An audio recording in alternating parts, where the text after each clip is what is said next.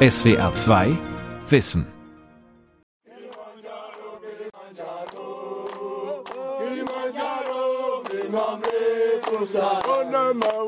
Going to Kilimanjaro is just like moving from equator to the poles. Auf den Kilimanjaro zu gehen ist wie ein Weg vom Äquator bis zu den Polkappen. Von der bewohnten Region kommt man zum Regenwald, dann zum Heide- und Moorland. Schließlich geht es über die alpine Steinwüste zum Gletscher, wo es weniger als 0 Grad sind. rocky and the freezing point is below zero. Ewiges Eis wurde die letzte Zone sonst auch genannt. Aber inzwischen sieht es so aus, als ob das Eis nicht ewig bleibt. Es schneit kaum noch am Gipfel, die Gletscher schrumpfen. It's getting less and less day by day. Es wird immer weniger, jeden Tag. Manche Stellen, die vor 10 oder 20 Jahren noch komplett von Schnee bedeckt waren, sind jetzt nackt. Kein Schnee mehr. It's now bared with no snow. Michael Schaban ist einer der Bergführer, die Touristinnen und Touristen auf Afrikas höchsten Gipfel führen. 5895 Meter über dem Meeresspiegel befindet sich die schneebedeckte Spitze. Doch sie leuchtet nicht mehr so weiß wie früher. Auch die Wälder am Berg leiden wegen fehlender Niederschläge. Afrikas Wahrzeichen verändert sich dauerhaft. Klimakrise am Kilimanjaro von Antje Dikans.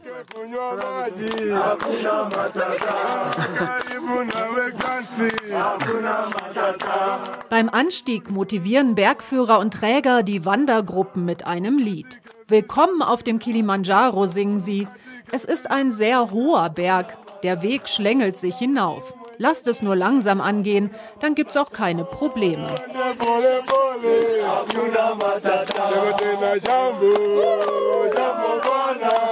Mehrere Zehntausend Wagemutige lassen sich jedes Jahr hinaufführen. Doch längst nicht jeder schafft es.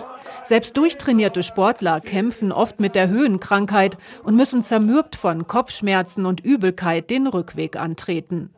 Immer wieder sterben Menschen sogar beim Versuch, den Kilimanjaro zu bezwingen. Bergführer Michael Schaban hat mit seinen Gruppen so eine Katastrophe bisher zum Glück noch nicht erlebt. Er hat die Tour schon oft gemacht und kennt beim Anstieg fast jeden Baum. I may say I have been there more than 150 times. Mehr als 150 Mal war er oben, erzählt er. Der Berg war schon immer ein Teil seines Lebens. I was born in the slope of Kilimanjaro between Ich bin am Hang des Kilimanjaro geboren worden, auf einer Höhe von 1600 bis 2000 Metern.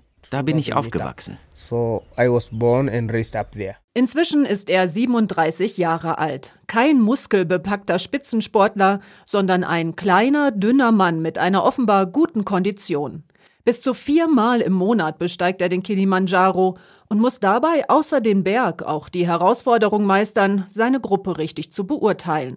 Oft drosselt er das Tempo, denn viele überschätzen sich und beachten nicht, dass der Körper sich erst auf die Höhe einstellen muss.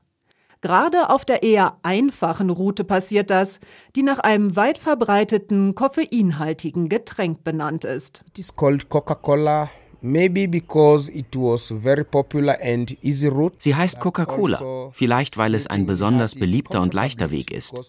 Das Terrain ist von Anfang an gut zu bewältigen und es geht nicht so steil hinauf. Die schwierigere Strecke trägt entsprechend den Namen Whisky-Route. Auf beiden Touren hat der Bergführer in den vergangenen Jahren viele Veränderungen gesehen. In den oberen Regionen geht es immer mehr über Geröll statt über Schneeflächen. Das alles habe mit dem Klimawandel zu tun, vermutet Michael Schaban. There are a lot of changes. One of them is Es gibt viele Veränderungen. Eine davon ist, dass es oft sehr heiß ist. So erleben wir wohl die globale Erwärmung. Der Schnee schmilzt und es fällt weniger Neuschnee. Insgesamt haben die Niederschläge abgenommen, erzählt Michael Schaban. Regenzeiten bleiben aus. It's not reliable as it used to be, but also Sie kommen nicht so zuverlässig wie sonst. Und wenn es dann mal regnet, dann nur für ein paar Tage. Nicht so wie früher. Sonst hat es zwei Wochen durchgeregnet und in den Bergen ist Schnee gefallen. Even two weeks, snowing up in the mountain. Was der Bergführer immer wieder erlebt, haben Wissenschaftler in den vergangenen Jahren erforscht. Der Schnee auf dem Kilimanjaro, über den Ernest Hemingway schrieb und den viele besingen, könnte bald nur noch Geschichte sein. Il n'ira pas beaucoup plus loin. La nuit viendra bientôt. Das Massiv ist schätzungsweise zweieinhalb Millionen Jahre alt und vulkanischen Ursprungs. Es hat drei Gipfel. Schneebedeckt ist davon nur der höchste, der Kibo.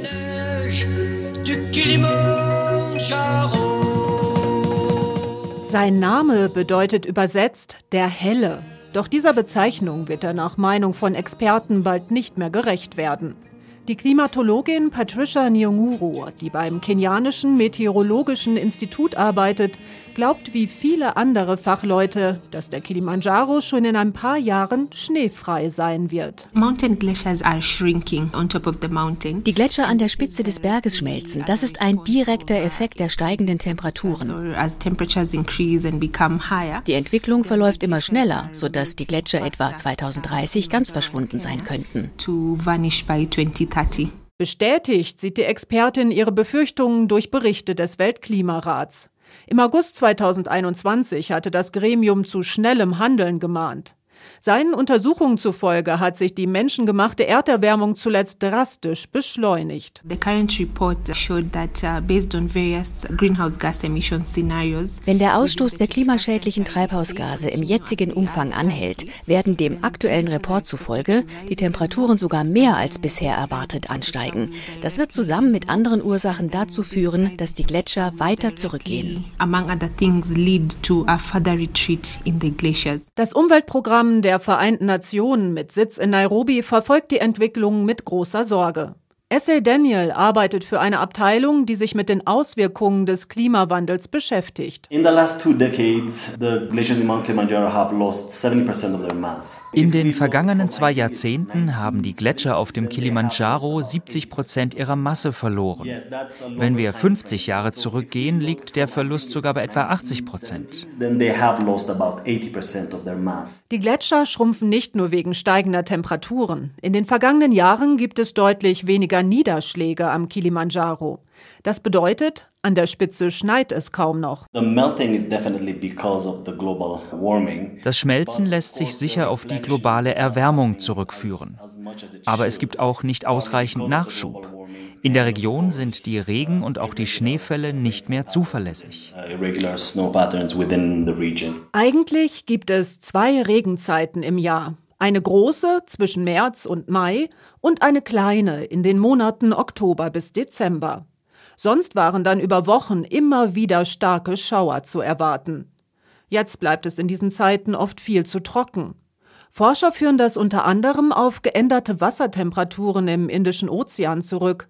Sie sind mitverantwortlich für extreme Wetterereignisse, wie zu lange Trockenperioden in Ostafrika, erklärt Klimatologin Patricia Nyong'uru.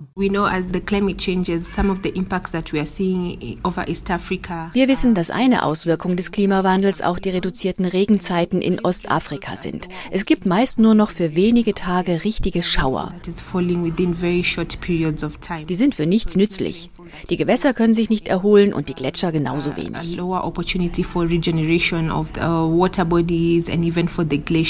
Der Schneefall an der Spitze des Berges reicht nicht aus. Weiter unten sind die Böden zu ausgedörrt, um das Wasser nach kräftigen Güssen aufnehmen zu können. Auch die Flüsse schwellen nur kurz an, um dann schnell wieder zu Rinnsalen zu werden. In vielen Dörfern rund um den Kilimanjaro herrscht inzwischen Wassermangel, sagt Essay Daniel vom UN-Umweltprogramm. There's been quite a shortage of drinking water downstream and of course like a lot of these uh, uh communities are struggling to cope with this drop in rainfall. Unterhalb des Berges wird das Trinkwasser knapp. Die Menschen können sich nur schwer darauf einstellen, dass weniger Regen fällt. Das müssen wir stärker in den Blick nehmen und fragen, wie gehen die Leute mit diesem neuen Normalzustand um? Ein Großteil der Menschen hier lebt von der Landwirtschaft. Viele haben außerdem Viehherden, wie in einem Dorf der Maasai auf kenianischer Seite.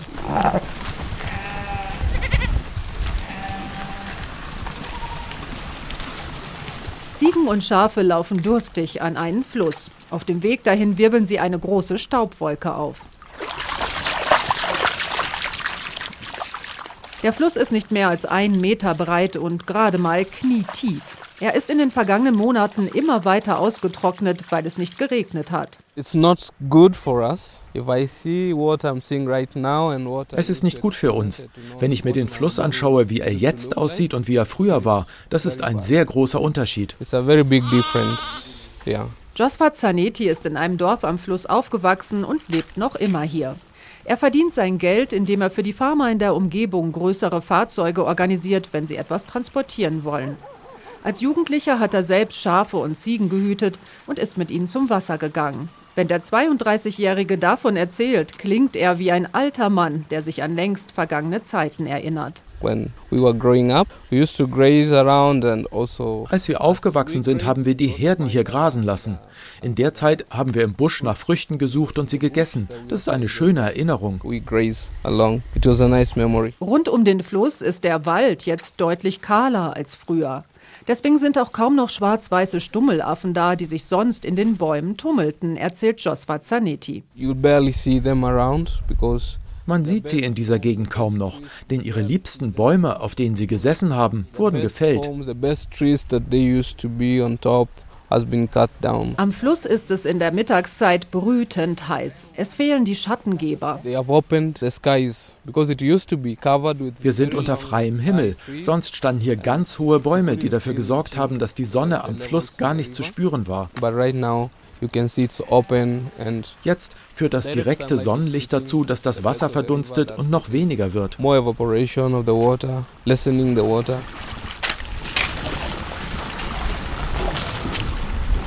Die Bäume sind nicht etwa wegen Wassermangels abgestorben, es gab hier auch keinen Waldbrand. Die Menschen haben diese Veränderungen selbst verursacht. Die Bäume werden gefällt, um Kohle daraus zu machen. Richtig große Bäume. Megabäume sind dem zum Opfer gefallen. Außerdem roden die Menschen immer mehr Land, um es für die Landwirtschaft zu nutzen. That also has caused a problem to this area.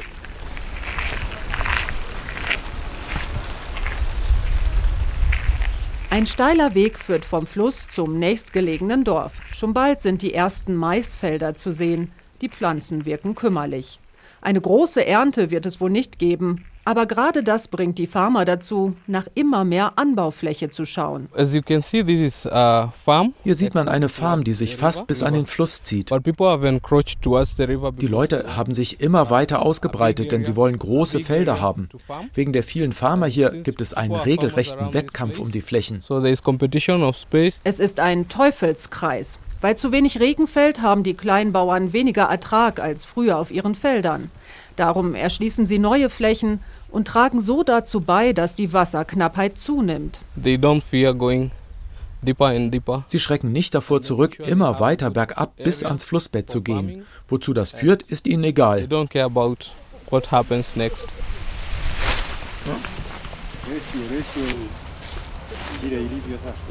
Was wie Sorglosigkeit klingt, ist eher aus Not entstanden.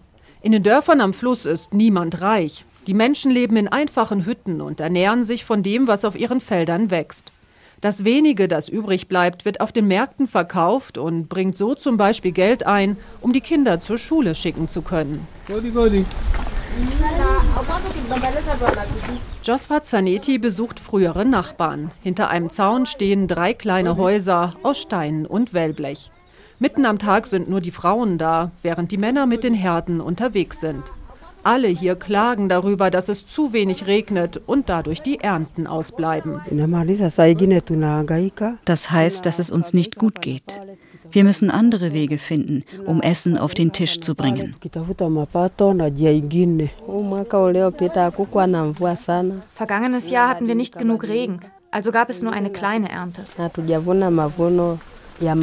Klimawandel bedeutet hier, dass die Ernährung gefährdet ist. Die Menschen spüren die Auswirkungen ganz direkt und verschlimmern die Situation oft selbst, wenn sie, um ihre Lebensgrundlage zu sichern, in die Natur eingreifen. Anders als früher nicht mehr als Jäger, sondern vor allem als Farmer.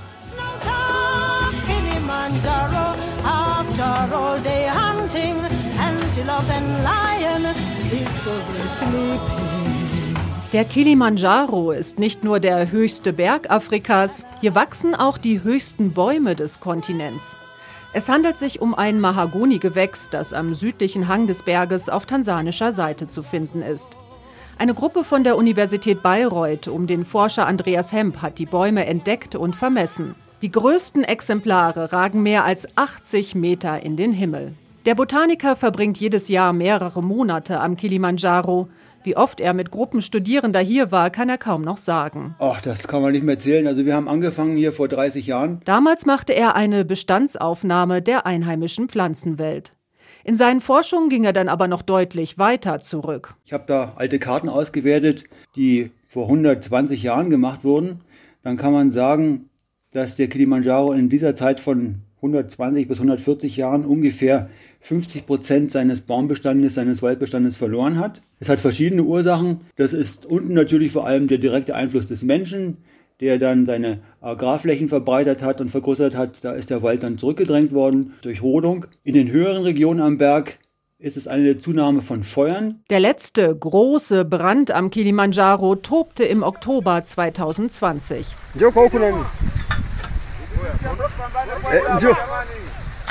Über Tage konnten die Flammen nicht unter Kontrolle gebracht werden, obwohl hunderte Freiwillige sie bekämpften. Man konnte das von unten aus sehen. Es war wirklich eine riesige, weite Feuerwand, die man vor allem nachts dann sehen konnte. Schließlich setzte Tansanias Regierung Hubschrauber und Löschflugzeuge ein. Doch bis das Feuer gelöscht war, hat es auf einer Fläche von fast 100 Quadratkilometern gewütet. Das Gute ist, dass kein Wald abgebrannt ist. Also das waren alles Flächen, wo der Wald schon mal vor 20 bis 30 Jahren abgebrannt war. Es waren keine ausgewachsenen alten Bäume, die da verbrannt sind, sondern eher Büsche. Vor allem Erika-Gewächse hatten sich dort ausgebreitet. Die haben einen klaren Nachteil. Die Büsche brennen auch in frischem Zustand leicht. Dann kann man sich vorstellen, je höher der Anteil von solchen Erika-Sträuchern und Bäumen ist in so einem Waldgebiet, dann wächst auch damit auch schon allein die Gefahr von weiteren nachfolgenden Feuern. Also das ist wirklich eine selbst sich selbst verstärkende Spirale, die da abläuft. Die Waldbrände haben generell wegen der großen Trockenheit auf dem Kilimanjaro zugenommen.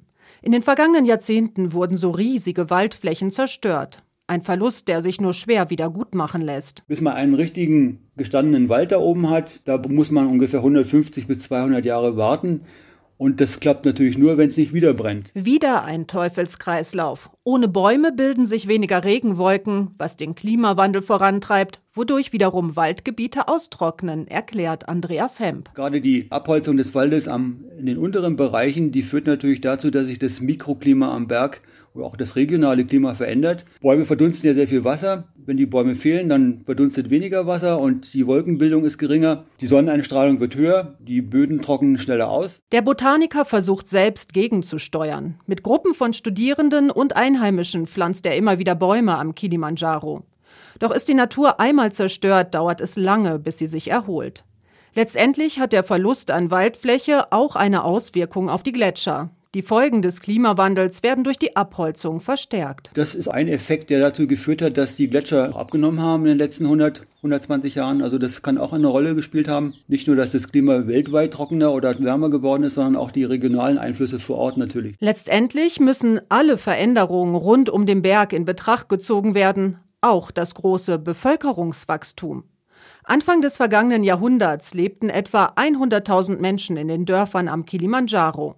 Inzwischen sind es etwa 1,3 Millionen.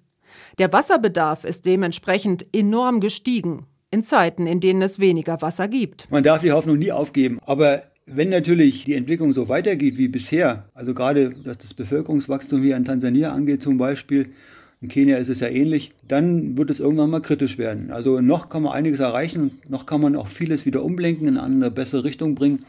Aber wenn das bis zum Ende des Jahrhunderts so weitergeht, dann stehen wir vor massiven Problemen, also wirklich massive Probleme.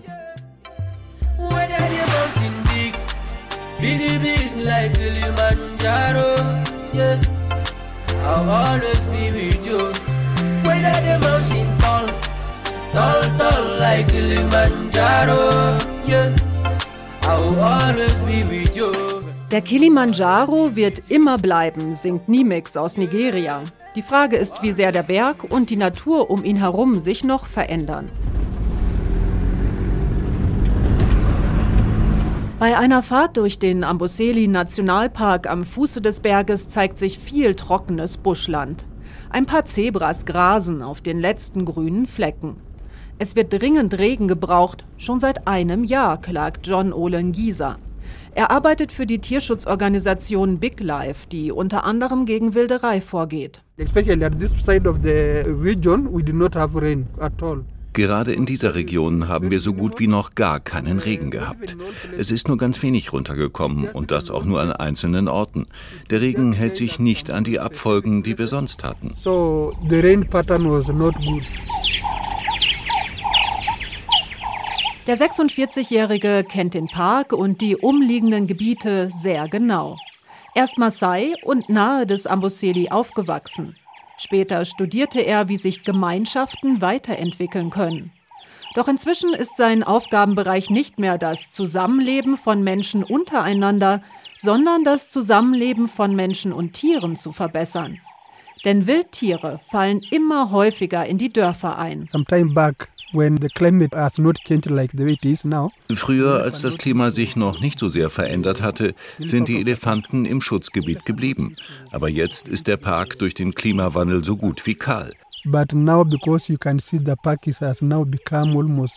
Die Elefanten kommen hier nur noch zum Wassertrinken her. Ihre Nahrung suchen sie sich außerhalb. Die Elefanten machen sich über die Bäume und Sträucher in der Nähe der Dörfer her. Auch die Felder sind vor ihnen nicht sicher. Schon wenige Tiere können ganze Ernten vernichten, sagt John Olen Gieser. Sie können viel zerstören. Wenn zwei Elefanten über eine drei Hektar große Farm herfallen, wo viel Mais wächst, können sie alles zertreten und auffressen. Die Elefanten sind nicht die einzigen Wildtiere, die außerhalb des Parks nach Nahrung suchen. Zebras streifen genauso nachts durch die Dörfer. Sie fressen Mais und Tomaten. Das ist schon ungewöhnlich. Früher trauten sich die Zebras nicht an Siedlungen heran, aber jetzt haben sie keine Angst mehr. Auch bei den Elefanten steht neben Mais noch Gemüse und Obst auf dem Speisezettel. Ein Bulle kann etwa 200 Kilo am Tag vertilgen und dabei eine Spur der Verwüstung hinterlassen. Die Farmer in der Umgebung sind verzweifelt. Das ruft viele Konflikte hervor. Die Bauern schlafen überhaupt nicht mehr richtig. Sie patrouillieren nachts über ihre Farmen, machen Krach oder zünden Feuer an, um die Elefanten, Zebras und andere Tiere abzuschrecken.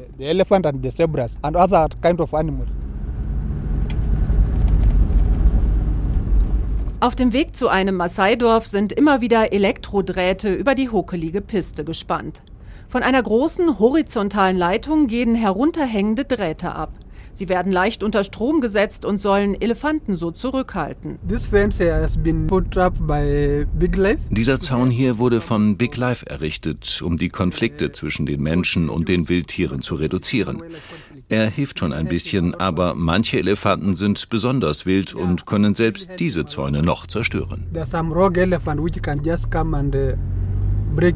An vielen Farmen sind auch Bienenstöcke nahe des Weges zu sehen. Elefanten haben Angst vor den Insekten und meiden diese Pfade darum.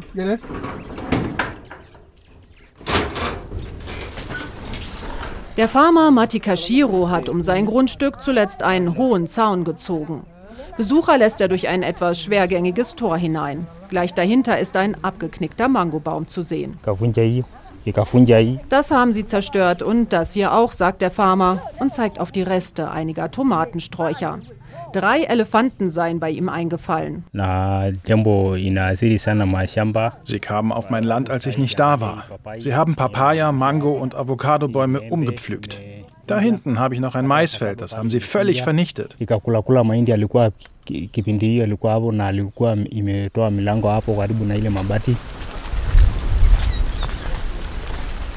Das Einzige, was jetzt noch auf dem Feld steht, ist eine etwas zerfledderte Vogelscheuche. Am Rand hat der Bauer Metallstücke in einen Baum gehängt. Sie sollen nächtliche Invasionen verhindern. Wenn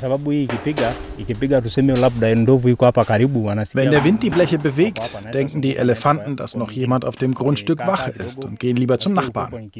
Sollte trotzdem einer von ihnen hier einfallen, habe ich noch die Feuerwerkskörper.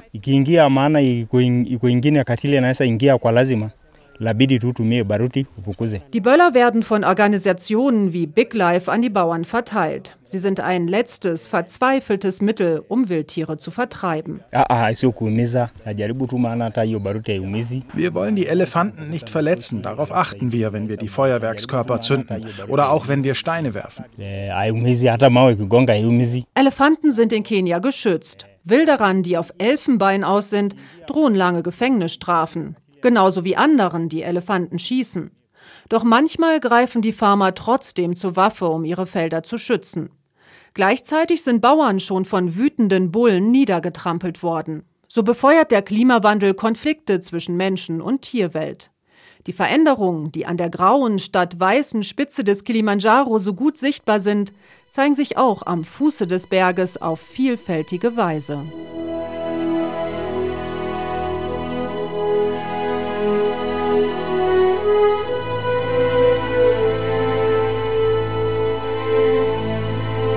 Für den Namen des Gebirgsmassivs gibt es mehrere Erklärungen. Kilima heißt auf Swahili Hügel. Njaro bedeutet in einer lokalen Sprache leuchtend oder glänzend. Ein strahlender Berg quasi. Doch Bergführer Michael Shaban glaubt mehr an eine andere Bedeutung. It means unbeatable mountain. Es stehe für einen Berg, der unbezwingbar ist und durch nichts zerstört werden kann. Das war zumindest über Jahrtausende so. Michael Schaban, der schon zigmal an der Spitze war, hofft, dass seine Kinder den Kilimanjaro und seine einzigartige Schönheit noch genauso wie er genießen können. Apart from me being a Christian, and consider Mount Kilimanjaro is a whole place. Davon abgesehen, dass ich ein Christ bin, sehe ich den Kilimanjaro als einen heiligen Ort an. Wenn ich oben bin, kann ich alles vergessen und meditieren. Du erlebst dort die Großartigkeit von Mutter Natur. It's a nice cool place and you can see the greatness of Mother Nature.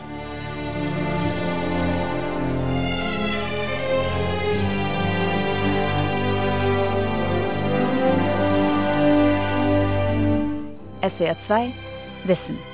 Klimakrise am Kilimanjaro. Autorin und Sprecherin Antje Diekanz. Redaktion Dirk Asendorf.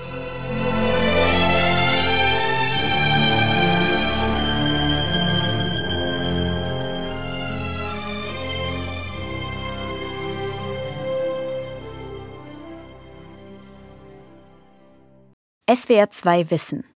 Manuskripte und weiterführende Informationen zu unserem Podcast und den einzelnen Folgen gibt es unter swr2wissen.de.